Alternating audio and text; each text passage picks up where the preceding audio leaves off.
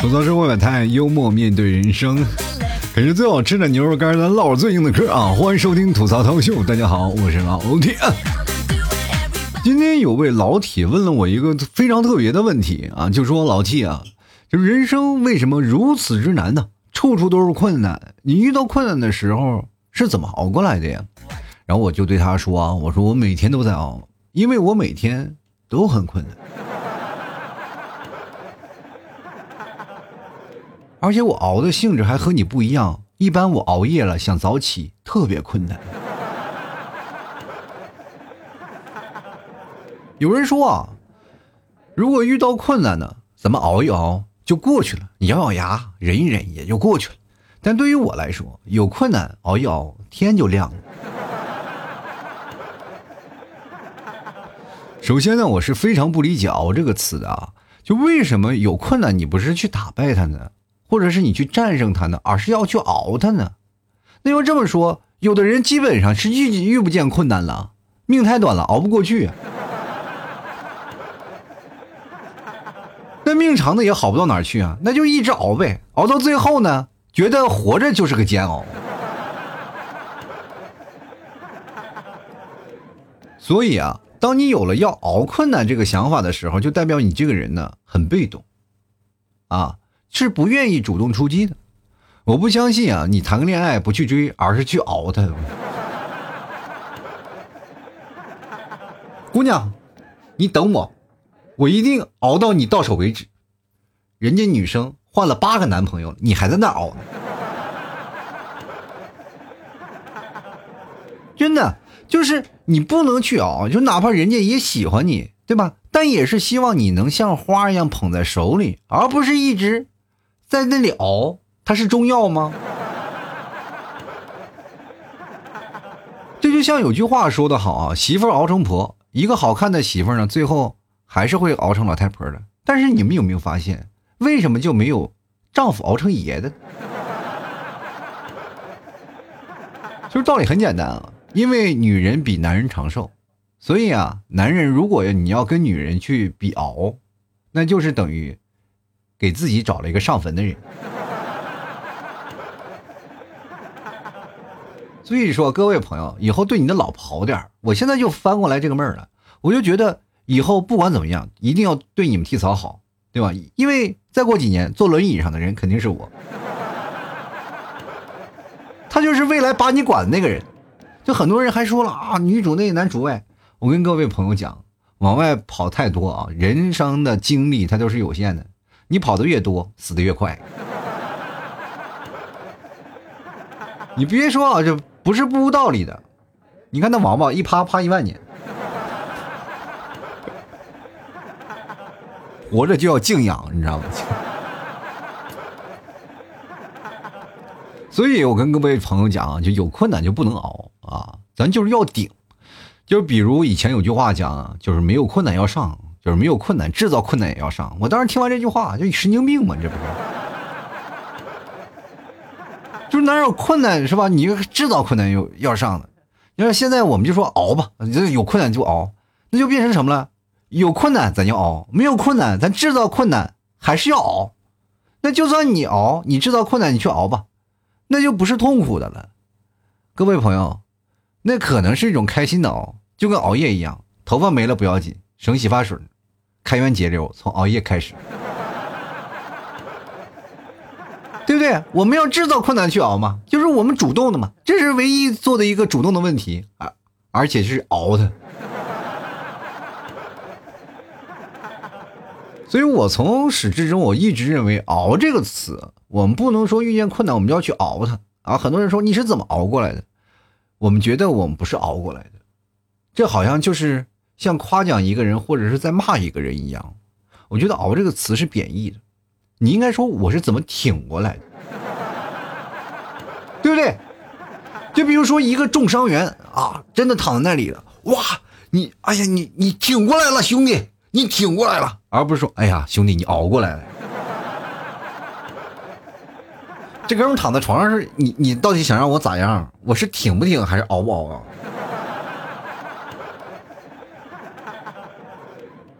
你们有没有发现啊？人确实能碰见很多的困难，但是困难呢，我们可能很多的人啊，都是把困难去解决掉了。有困难了，我们就把困难解决掉，而不是一直拖着。然后我们再遇见新的困难，再打败这些困难。我们人生就是碰见无数个困难，在困难当中的摸爬滚打，然后慢慢形成我们现在独立的个体。我们成为一个很颜色啊，五颜六色的各种种类啊，就是比如说你是红色，你是蓝色，你是紫色啊，不同颜色都行，是吧？能凸显出你的人生性格的颜色，对吧？当你站在那里，是吧？你经历一个困了啊，你才会发现你是个完整的人，啊，你是一个有颜色的人。但是如果有人认不出来你，那就说明他的困难他没熬过去，或者他是个色盲，对不对？有的人可能一辈子只认识一个颜色，黄色。当他找女朋友了，突然知道哦，还有绿色这个词儿啊。碰见过很多的困难啊，人生的困难太多了，所以说我总结了一下啊，人生的困难分为两个阶段，也就是独立前和独立后，也就是我们在上大学前啊，就脱离了父母管束开始，这样算起吧，就因为这是我们第一次人生独立嘛，啊，大多数绝大多数，而不是。全方面的啊，就绝大多数人都是上大学独立的，也有的人，很多人就是初中辍学啊，或者是上小学就辍学，然后独立起来。有的人会更早一点，但是绝大多数现在在这个时代上都是这样的啊，绝大多数人就是从父母脱离管束开始。其实我是这样的啊，我上学前的呢和前上学后的困难呢还是挺有区别的啊，这个区别特别大。就是我上学前呢是如何从父母的皮鞭下活下来，是我遇见的最大的困难。上学后的困难是呢，如何让父母，是吧，能够多给我寄点生活费啊，对吗？因为他如果不寄我，呃，不给我寄点生活费呢，我可能就要被饿死了啊。真的，你会发现，只要你一独立，你就会发现，在父母的羽翼下生活是多么爽的一件事儿啊，对吧？就是哪怕我小时候挨打啊，至少父母还给我饭吃吧，对吧？哪里像上学以后，我们吃饭全靠自己的努力呀，对吧？你不努力，你要被要就有被饿死的风险，你知道吗？我之所以上学没有钱，我但是我还能吃到饭，那全都是我站在食堂门口，凭借自己的努力啊，一口一口要出来的。我你知道吗？我在学校那时候出了名了，我们整个宿舍那几个人，我们叫做要饭三班，你知道吗？我们排老三，前面有两个更厉害，衣衫褴褛的，就往那儿一坐，哇塞，你一看着就可怜，抱把二胡你都能流出泪来。那是我们最大的竞争对手啊！我们那时候啊，说实话还稍微有点姿色啊。我年轻的时候还稍微帅一点。我们几个人啊，说实话，那时候想留，就特别流行摇滚啊，留长头发。我那时候也留长头发啊，你们可能不知道吧？我留披肩发啊。按照我现在的审美观念，我看我以前就是个神经病，因为我脸型不适合留披肩发，但是我还是依然留个披肩发。那个时候说实话没钱，但是为了美嘛，就是要给自己留个披肩发，做个头发什么的。后来我，你真的按照我现在思想，我觉得如果按照我当时那个生活条件，我就应该剃光头，你知道吗？开源节流，从光头开始。但是。年轻人的思维的模式啊，他总是会变得很奇特啊。所以说我那时候不管怎么样，饿死饿活，先留个发型，反正你外表酷酷的，你总是要招人喜欢，对吧？而且我们那时候也是有一种赌博的心理啊，什么赌博心理？就一定要在大学里找到一个属于自己的爱情啊，轰轰烈烈谈一场校园爱情啊。你如果没有校园谈过恋情，我感觉我以后步上步入社会，我腰杆都挺不直。对不对？那个时候有了那种虚荣心啊，身边的朋友一个个都是喜结连理的，到你这儿了光棍汉，哇天哪！是那个时候不流行狗粮，那时候流行是什么呢？他们俩谈恋爱，咱们一起走呢。他扔个骨头，你去那边坐会儿，很难受啊。所以说那个时候一定要励志啊，所以说要把自己自己要打扮的帅一点。当时那个时候审美观念也开始出来了啊，要有自己的一套的审美体系。啊，所以说饿着肚子也要完成这件事儿，这就是年轻的时候年少轻狂应该做的事儿啊！这也没有办法，你要是现在这个思维模式你要去做的话，我肯定也是好好学习，我也肯定不想别的，是不是？真的那时候穷的就特别穷，哥几个一个个，我跟你讲，如果你一个人绝对能生活的下来，如果在大学校园里，你是一个社交恐惧症的人，你不搭理任何人，你没有朋友，你只有同学，你只有老师，是吧？你跟同学除了上就是上课，你就跟我们现在社会上班一样，除了上课以外，我们别的时候没有交集，我没有线下，我没有时线下的聚会的时光，我们就只是回到家里学习，然后睡觉，第二天再上课，就这样的循环吧。你有这样的方式可以了，对吧？你在学校里生活下来没有问题，你爸妈给你打最少的生活费，你一月除了吃饭那点钱，说实话还有结余。但是你有朋友，你会发现远远不够，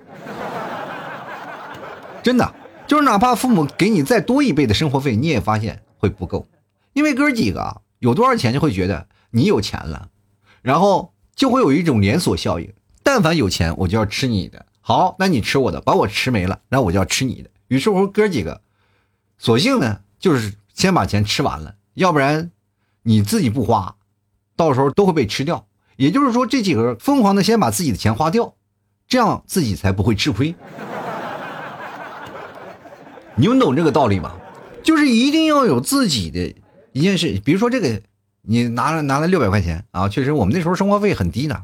啊，但是父母的，说实话，那时候挣的也不高，一个月五六百块钱，对于家里来说，那已经是天价了，很高了。我记得最早以前，我才是两百块钱的生活费啊，我们宿舍里就有一个拿六百块钱生活费的。那时候我两百块钱先买一点东西啊，给日用品先买好，是吧？然后剩下的钱呢，一顿就薅出去了，然后再慢慢薅那六百块钱的。等他薅完了，我们几个就基本坐在床上等死了。你说那时候我们困难吗？真的困难。那你说熬吗？熬不住啊！你要如果我们那几个人，我们不说铤而走险，我们说一定要把这个困难我们要挺过去，我们要主动出击，我们就在那熬。那过两天，那床上就多了几具尸体了，都饿死了，是不是？所以说我们一帮人就在那里。说实话，要饭也要有有有风度吧？啊，我们几个就是想办法去解决这个问题啊，怎么去要饭啊？这个要饭是有技巧的，你不能说是拿个盆儿，你有损于学校和或者师生的形象吧？对吧？老师见着你，把你叫到办公室，嘎嘎给你一顿说，对吧？还扣你学分啥的，你很难受，对吧？你这个时候你要凸显出一什么？乐于帮助别人啊，比如说有一个人呢扮演坏人，有人扮演好人，是吧？有人打伞。打翻了他的饭盆然后你从后面捡起来，然后扶起了这个妹子，然后这个妹子感恩戴德，然后你晚上给她送瓶热水，然后这妹子就说：“哎，这个小小伙还挺好，你会修电脑？我会，是吧？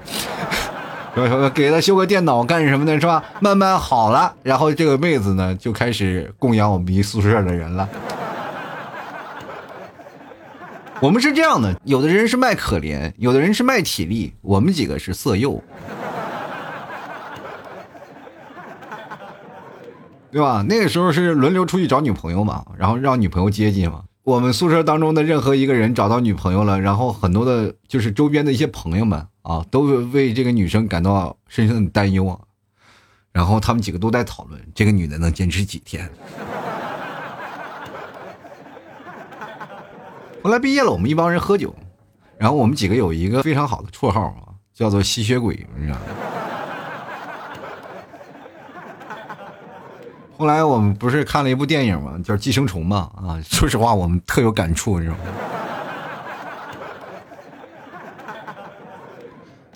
其实那时候也真有意思啊，有的朋友愿意跟你在一起，是不是？然后我们记得最困难的时候，是真的是也没有对象，也没有吃饭，然后我们想了一个方法，什么方法呢？就饿着嘛，饿着就是睡觉嘛。啊，就是你只要躺躺下，你睡着了，是不是？你就可以什么了？就可以怎么说呢？就可以。不用去那个想着去饿着饿肚子这件事情了，我们就 不吃饭啊，就不吃饭，就在那睡觉就可以了。结果呢，我们低估了一件事情啊，就是只要想睡觉的话，你会发现饿肚子是睡不着。然后躺在床上那几个人躺在床上，那肚子就跟交响乐似的，此起彼伏。所以说，各位朋友啊。综上所述呢，各位遇见问题呢，你不是要熬，你根本熬不起，对吧？你就要主动出击，有困难呢，你就要去战胜它，揉虐它，让困难见到你就躲着走。我们要反客为主，要让困难知道他跟你作对，熬不起。我不知道各位朋友遇到困难都遇到什么样的事儿啊？我后来我跟大家讲，生活当中种种的困难太多了。你就比如说我最早以前在北京租的房子，人别人都是脱衣服睡觉吧，我们还要穿衣服睡觉，因为大冬天没有炉子。你知道在北京这个地方，冬天没有炉子，那个情况是很很可怕的，是吧？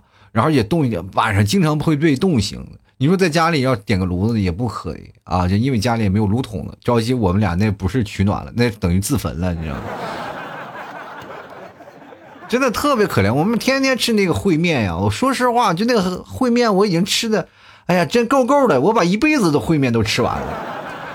那烩面真的挺便宜的，三块钱一份啊。每天晚上就吃那三块钱一份那个烩面，那家伙吃的嘎嘎香啊，就是每天开开心心的。如果说你那那个时候吃饭的饮食并不太卫生啊，也经常会拉肚子，拉肚子怎么办呢？有一个方法就是吃烩面是可以，怎么说呢？算是免费的。我们在那个什么，我记得有一次我吃那个。呃，吃一盘烩面啊，吃了两头蒜。老板最后看不过去了，老板过去端了盘花生米，我送你盘花生，你别吃蒜了，知道吗？真的就那玩意真直拉肚子。各位朋友，你去尝试一下啊，就是吃完蒜，感觉自己啊就变成了一头蒜，谁在你周边啊都得捏鼻子，你知道吗？哎呦我的天，太难受了。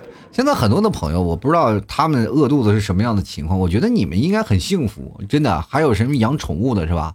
养什么猫啊嘛，养狗的是吧？但你在真的是揭不开的时候啊，也不用吃土，你跟猫和狗一起啃猫粮、啃狗粮就行，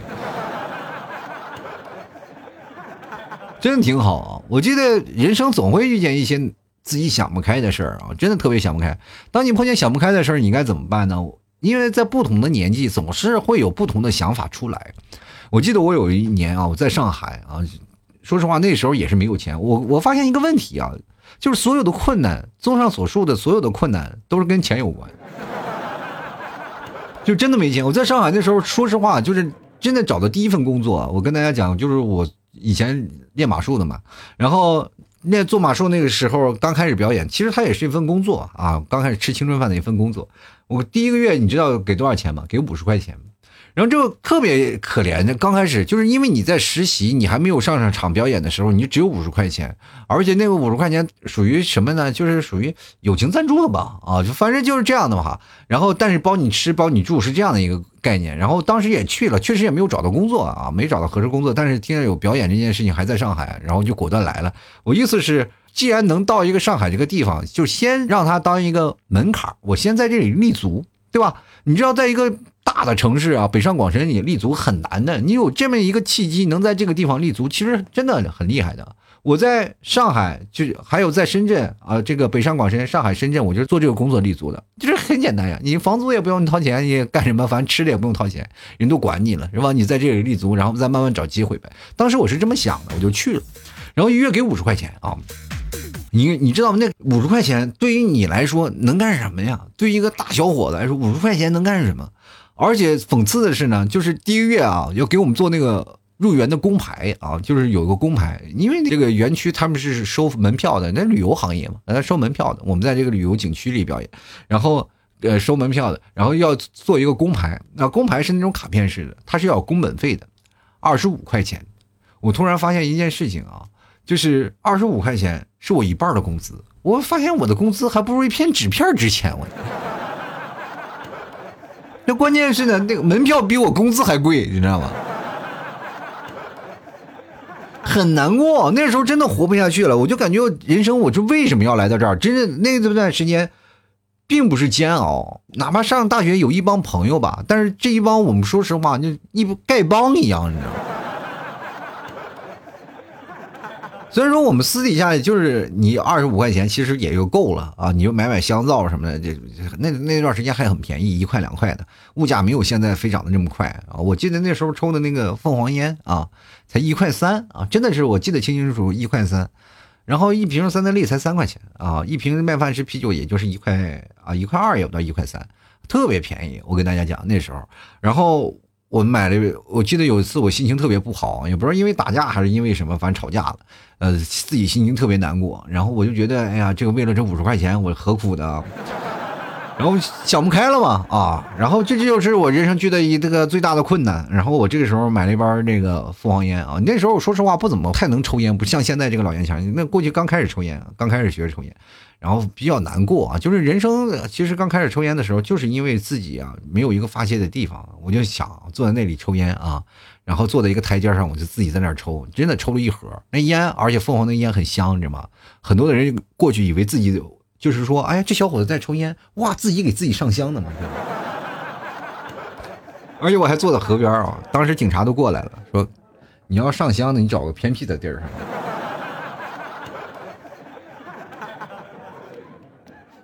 真的太难受了，而且我们那时候钱啊，说实话，我们那个硬通货是什么？是脸啊，脸就是我们的硬通货，就是你没有钱可以可以欠着。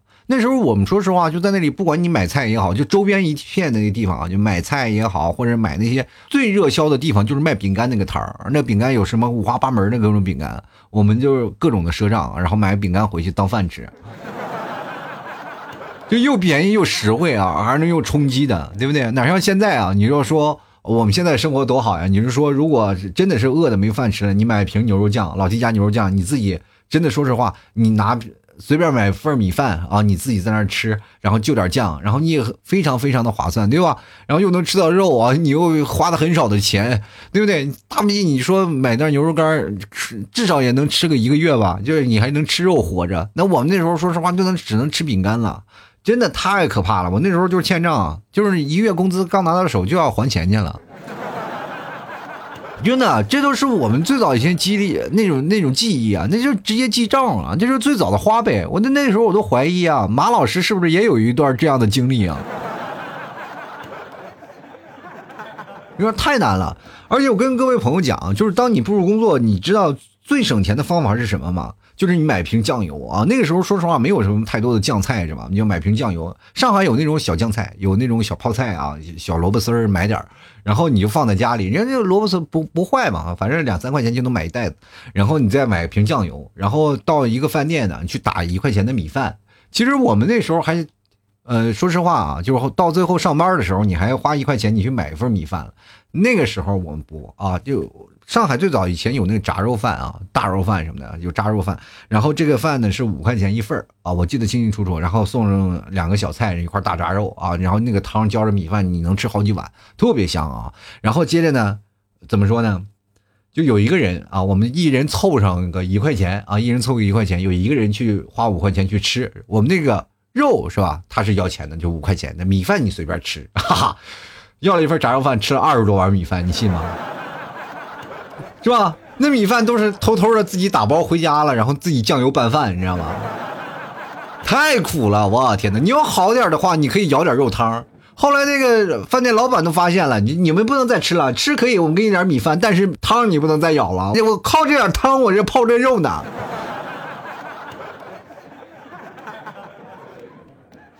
我正是因为有了这段经历啊，到后来真的确实是没有钱的时候，或者是懒的时候，我也经常怀念这样的生活。就是，呃，到我们那边下面有个就是大娘饺子店啊，还还是什么饺子店，然后我家楼下就有，然后就去那儿打包一份米饭，然后回家拿酱油浇着啊，就酱油酱油米饭啊，酱油拌饭。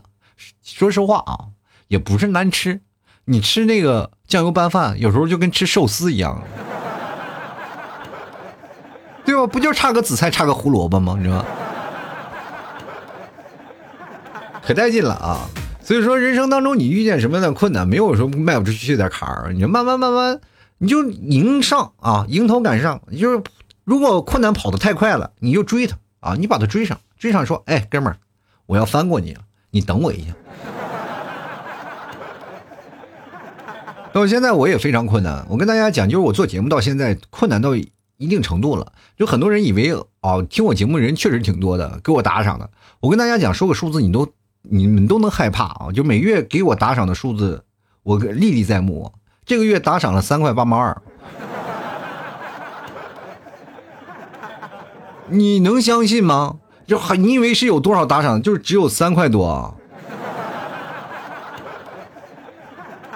所以说，你不要以为是怎么样啊，就是做节目呢。说实话，到现在很多的人可能慢慢的因为工作忙，他听不下去了。有的人去刷短视频了，所以说听我节目的人呢是越来越少了。因为现在保有包括保有量啊，市场也非常多，对于我来说也是非常困难的一个时期，对吧？而且我还要，嗯，面临着改版呀，包括现在我在努力的改版，做一些更有意思的事情，我也是碰见困难了，我也一直在。赶超他，我要挺过去，对吧？所以说做节目到现在，我一直到现在一直是困难的，非常困难。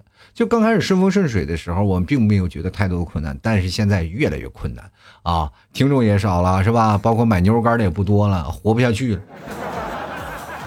但是现在和以前不一样，以前是一人吃饱全家不饿，无所谓啊，就是一个人再怎么着，只要死不了，我就能挺着。但是后来，每次我见着我们家孩子，我就觉得，哎呀，这确实是啊。所以说，我现在在努力啊，争取把节目做得越来越好。各位朋友多多支持啊，多买一下我家牛肉干就知道了。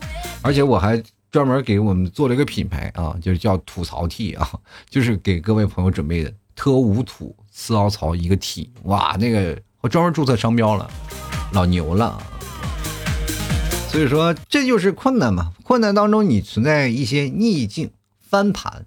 这其实是一种很过瘾的事儿。当你碰见这样的事情啊，你慢慢慢慢挺过来了，过去了，然后你会发现这是一种非常强大的成就感。当你要熬熬过了一个困难，你会发现又有一个困难在那里，你又要熬，很难。你人生会无数的失落，你反而会显得很被动。碰见困难就迎头赶上啊，也要不屈不挠啊。好了，吐槽社会百态，幽默面对人生。喜欢老 T 节目，别忘了多支持一下啊！老 T 家的牛肉干啊，老 T 家牛肉干非常好吃，真的绝对是百分之百纯肉的，卖了这么多年。我说实话，有的时候牛肉干的岁数啊，比我现在某些小听众的岁数还要高啊。吐槽 T 啊，来自内蒙纯天然大草原的纯牛肉，真的纯牛肉，而且我们现在牛肉酱也非常的划算，各位朋友可以买几瓶，买的多还送的多啊，非常的给力。呃，喜欢的朋友来支持一下啊！记着啊，我们家的不管牛肉酱呀，还是我们这个呃牛肉干什么的，都有我的商标“吐槽 T” 啊，吐槽 T 啊，这千万要认准了。好了，本期节目就要到此结束了，非常感谢各位朋友的收听，那我们下期节目再见了，拜拜喽。